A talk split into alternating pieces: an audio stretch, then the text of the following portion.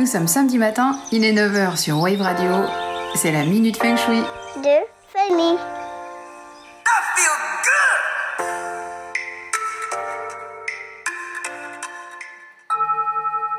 Bonjour On dit que l'énergie d'un lieu influence l'énergie et le cours de la vie de ses occupants.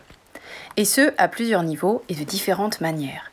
Celle que j'aborde ce matin, c'est le mimétisme qui s'établit entre la façon dont circule l'énergie dans notre espace, notre propre énergie physique et ce qui peut en découler. Avant de donner quelques exemples concrets, je rappelle que l'objectif principal du feng shui, c'est que l'être humain soit au meilleur de sa forme et de son équilibre, et que pour l'atteindre, il faut fuir les excès. Et ça vaut pour la circulation d'énergie. Si on veut être bien, il vaut mieux que le chi circule de façon fluide et modérée. Et pourquoi c'est important? Eh bien parce que, selon cette science empirique millénaire, si ce n'est pas le cas, cela peut engendrer des problématiques dans notre vie, comme si nos soucis s'incarnaient dans nos espaces. C'est d'ailleurs par rapport à ce paradigme que la discipline est associée à l'acupuncture de la maison, parce qu'elle permet d'identifier les schémas de circulation d'énergie, de les contrôler et les manipuler selon qu'ils nous sont favorables ou défavorables.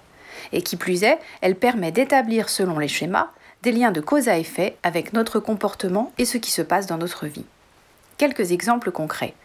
Si dans une maison il y a beaucoup d'ouverture, de luminosité, de lumière, de couleurs très vives partout, des longs couloirs, une déco très épurée et peu de meubles, quasi dans les mêmes couleurs, on dit que cet endroit peut vous être hostile, en ce que vous aurez du mal à vous y poser, à trouver le calme et le repos.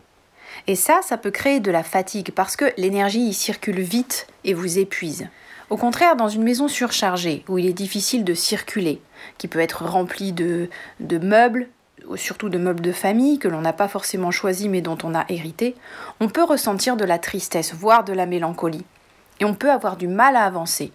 Et les habitants, dans ce cas-là, peuvent rencontrer des obstacles dans leur projet. Autre exemple, dans un espace sombre, jamais aéré, poussiéreux, humide, où l'énergie stagne, on remarque une forme de léthargie qui peut s'installer et un manque d'allant. On dit que l'air y est malheureux et l'énergie lourde. Et là, on constate que les échecs dans la vie peuvent s'accumuler. Je vous encourage donc à vous poser la question. Vu mon intérieur, mon ressenti physique ces derniers temps et le cours des derniers événements, comment le chi circule-t-il chez moi?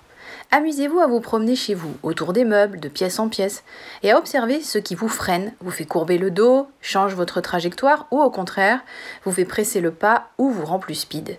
Et ayez en tête que l'énergie circule de la même manière. Samedi prochain, on continue sur la même lancée pour voir d'autres manifestations de cet effet miroir. Salut et bon week-end La mini s'enfuit de Fanny.